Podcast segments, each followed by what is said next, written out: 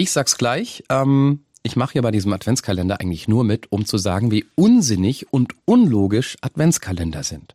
Kleiner Spoiler-Alert für das, was gleich kommt. Also alle, die so Happy Laune vor Weihnachtsstimmung sind und total auf Adventskalender stehen, vielleicht nicht die folgenden Minuten anhören, weil weil.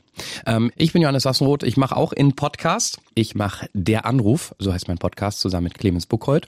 Da geht es gar nicht so sehr um uns, sondern um wildfremde Menschen, mit denen wir reden, Menschen, die ähm, wir gar nicht kennen. Also erst wenn wir anrufen, in der Sekunde, wo jemand abhebt, erfahren wir, wer das ist, wie alt das ist, woher die Person kommt und haben dann so circa 45 bis 60 Minuten Zeit, um rauszukitzeln was so die wichtigsten, die spannendsten und die prägendsten Momente in diesem fremden Leben waren. Und das mal sehr lustig, mal unterhaltsam, mal spannend, mal emotional ähm, und auch sehr bewegend. Wenn ihr Bock auf solche echten Geschichten aus dem wahren Leben habt, gerne der Anruf suchen, wo auch immer ihr eure Podcasts herbekommt. Ansonsten mal ja auch Radio hier und da, aber das ist ja sowas von 2016 Radio. Jetzt ist ja nur noch Podcast. So, ähm, jetzt zum Thema Adventskalender. Also es hieß hier, machst du mit? Was rede ich denn? Was rede ich denn? Bin ja nicht gewohnt, einfach so vor mich hinzureden in meinem Podcast. Ähm, und da bin ich bei diesem Thema Adventskalender eben hängen geblieben. Wie unlogisch das ist, dass wir Türen aufmachen.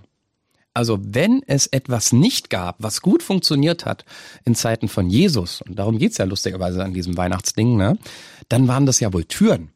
Also vielleicht hatten die damals auch schon Türen, aber halt nicht richtig gute Türen. Türen, die nicht geschlossen haben. Türen, wo es wo es reingeweht hat, wo Stroh rausgekommen ist. Türen, die ohne Probleme geöffnet werden konnten von drei Weisen aus dem Morgenland. Also wenn man die einfach aufschieben kann, dann ist das keine Tür.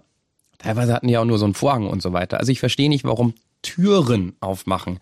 Und ähm, auch Schokoladenfiguren. Also ich bin jetzt nicht so bibelfest, aber ich glaube, im Jahr Null rund um Jesu, da gab es gar nicht so viele Schokoladenfiguren. Ne? Ich meine, was die hatten, das war Stroh. Weihnachten ist ja auch die einzige Zeit im Jahr, wo man eine sinnvolle Antwort auf die Frage geben kann, warum liegt denn hier Stroh? Äh, Grippe, alles voll mit Stroh und so weiter. Vielleicht sollten wir ähm, keinen Adventskalender mit Türchen machen, sondern so Strohballen 24 aufbauen. Und man kann immer so einen Strohballen nehmen, mit dem man dann, keine Ahnung, was anzündet. Lässt sich auf der anderen Seite irgendwie schlecht vermarkten, ne? So vom Supermarkt oder so. Ey, wir haben die besten 24 Strohballen. Unsere, unsere sind sauberer als die anderen. Nee, wahrscheinlich müssen Strohballen eher riechen, damit sie authentisch sind. Aber es würde uns irgendwie die Sache einfacher machen, wenn man für die Freundin oder den Freund was machen will. Gesagt, was steckt man in den Adventskalender? Was Süßes oder was selbstgebasteltes? Fotos, was für Fotos, ne? Mit Strohbeinen wäre alles viel einfacher.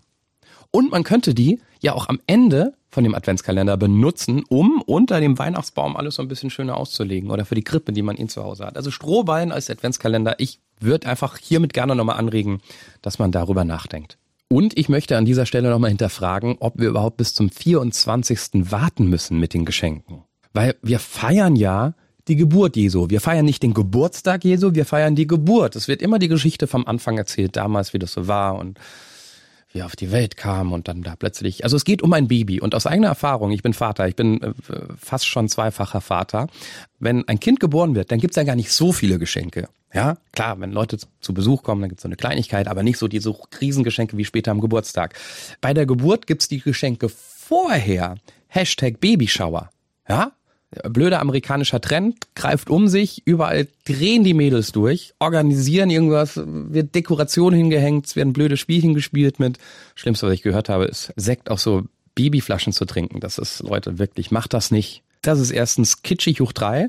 Zweitens schmeckt Sekt nicht aus Plastik. Und drittens, was macht ihr mit den Plastikflaschen danach? Die muss man wahrscheinlich wegschmeißen, weil irgendwie bleibt auch noch ein bisschen was drin und kann sehr schlecht mit Babys benutzen. So, ich habe es noch nie probiert, aber ich habe es vor kurzem gehört. Lass das sein.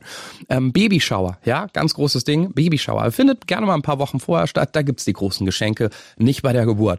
Also wenn wir das Ding jetzt schon richtig durchziehen wollen mit Weihnachten und die Geburt nicht den Geburtstag Jesu feiern, dann sollten die Geschenke eigentlich so, so, so zehn Tage vorher kommen dann würde dieses Weihnachtsding, ja, wenn wir den Adventskalender und wenn wir die Geschenke, zumindest das Timing der Geschenke, etwas umgestellt haben, langsam doch wieder etwas logischer werden. Das würde mich als, als jemand, der Mathematik und Physik als Leistungskurs hatte, doch sehr freuen, wenn da wieder so ein bisschen die Logik reinkommt.